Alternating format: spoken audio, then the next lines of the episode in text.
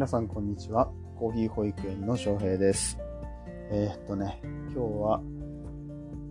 22日、8月の22日日曜日、えー現在3時6分ですね。えーいつもですと、まあ、午前中に収録をすることが多いんですけど、今日はもう朝からずっと子供が寝なくて、うん、大体赤ちゃんって、まあ、今4ヶ月なんですけど、これぐらいの年齢、月齢だと、えー午前中1回寝て、えー午後、まあ、早い段階で1回、2回寝て、えーで、夕方4時、5時、6時ぐらいからしばらく起きてって、まあ、8時ぐらいに寝るっていうようなリズムで、うちも、うん、大体そんな感じなんですけど、今日本当に寝なくて、全然寝ないわ、眠そうな素振りも見せないわ、うん、で、めっちゃ元気なんですよ。でもずっと抱っこしてなきゃいけなくて、もう置いとくとね、怒るんですよ。で、床に置いた状態で構ってやったりとか、えーなんだ、その本を読みながらこうちょっとあやしたりとかいうこともできないぐらい、えーもう抱っこしろ、遊べみたいな感じになっていまして、あもう今日はもう全然僕も妻も、えー 休みなく子供と遊んでいました。えー昨日の夜なんかはね、えー本当に1時間刻みで起きて、えー来たりとかして、うん、なんだろうな、ななんか調子悪いんですかね。うん、なんかリズムがあ合わなかったのか、何なのかわからないですけどね。うん、まあ今日はそんな感じでした。で、えー今やっと寝たので、えー急いで収録しなきゃって、ね、思って、えーこうしてレコーディングしております。やっぱりね、毎日、え更新しないとダメだなと思って、習慣ですからね、まあど,、えどなたかが、ね、聞いてくださっていればそれはありがたいことですが、まず自分のために習慣化していきたいと思っております。うんえーで何の話をしようかなと思ったんですけれども、え今日はですね、コーヒーと音楽っていうことについて、あのブログの方でも、えー実は今執筆中でございまして、昨日のうちに、えーもう本文はできているので、えーこの収録が終わった後に、えーまあ、少し手直しして画像を貼り付けてアップロードしていきたいと思っているんですけれども、えーこのコーヒーと音楽っていうテーマでですね、えー皆さんご存知、えーワールドワバリスタワールドチャンピオンの、えー、伊崎秀則さんですね。えー伊崎さんのえオンラインなえオンライングループで、えっ、と、バリスタ共、違う、バリスタ共和国だったっけ？えっ、と、あるんですよ。その、コーヒー共和国だ。コーヒー共和国っていう、えーオンライングループを伊崎さんが、まあ、いわゆるオンラインサロンみたいな感じですね。で伊崎さんがやってるんですけど、えーそれの、えー様子が、 Voicyの方に上がってまして、伊崎さんの Voicy あるんですけどね、えーそこの Voicy の中でちょっと語られてた話です。えーと、コーヒーに合う、コーヒーに合う音楽、えーコーヒーと一緒に聴きたい音楽っていうテーマで、えーお話をされていたみたいで、まあ、そのオンラインサロンで、うん、参加者みんなで持ち寄って、えーどんな音楽が合うかっていうような話をしてたみたいなんですね。えーこちらの内容については、えー、ボイシー、あとは、えーと、伊崎さんのノートにも上がっておりますし、えープレイリスト、その選曲、皆さんが選曲された、えー音楽が、えー一つ一つのプレイリストとして、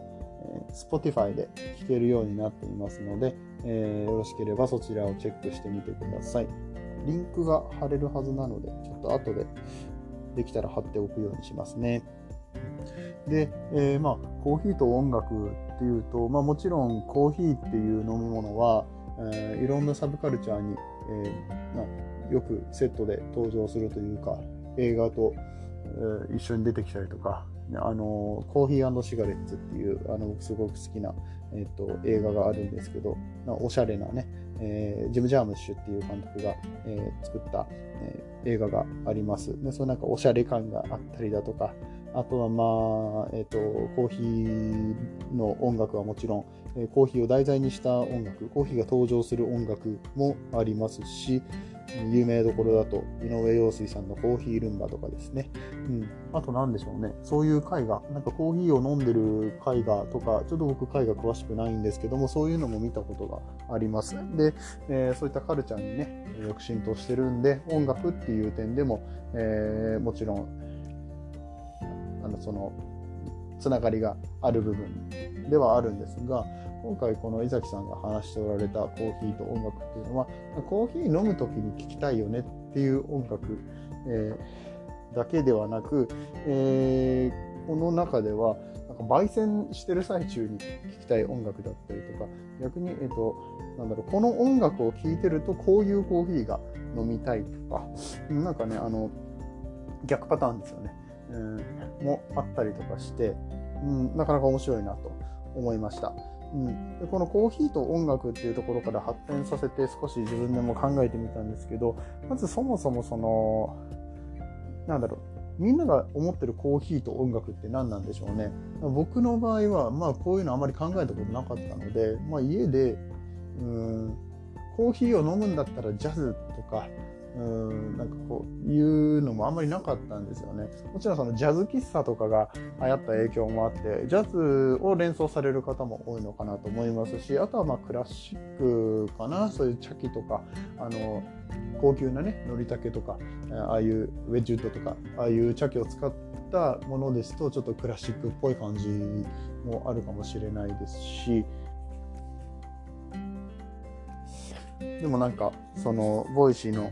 聞いてたらうんどこだったかブラジルのパカマラを飲む時にはこの音楽とかそれがなんか中和祭りで雨の降っている窓際で何とかとかもうなんか結構シチュエーションまで指定して音楽。音楽を聴いててそれを思いついたんですかね。それともそれを飲んでたらあもうこれは絶対もうこういうシチュエーションで飲みたいそしてバックグラウンドミュージックはこれだみたいな感じで言ってたのかわからないんですけども本当に皆さん表現力豊かでこういった表現、えー、何でしょうそのコーヒーの表現がもっとなんか芸術的な分野で広まっていくと、うん、コーヒーの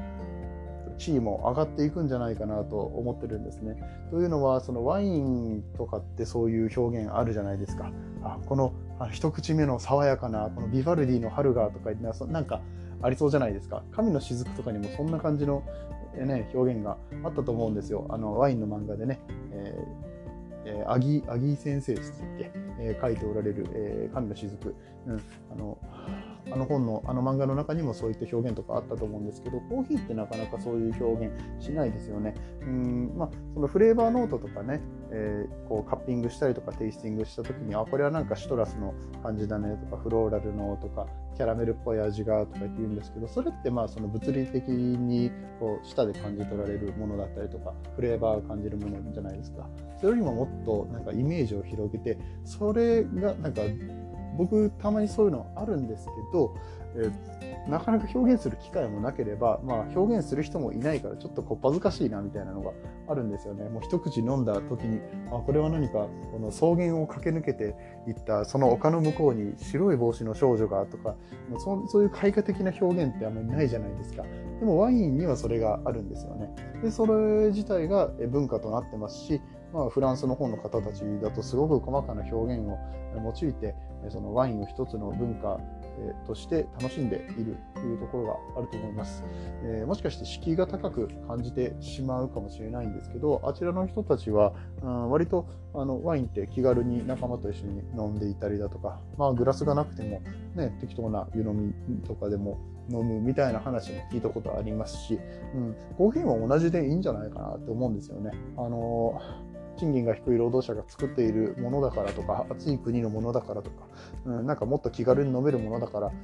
といってそういう表現をしてはいけないっていうことはないと思うので、えこれからどんどんそういう表現をしていけばいいんじゃないかなそしたらもっとうん、なんかコーヒーの楽しみも広がりますし、ファンも増えるかもしれないなと、そんなことを考えました。えー、もしかしたらね、そういうことをすでにしておられる方もいるかもしれないですし、そういった題材の小説だったりとか本だったりとか出てるかもしれないので、まあ、僕はまこれからちょっとそういうのあるかもしれないと思って、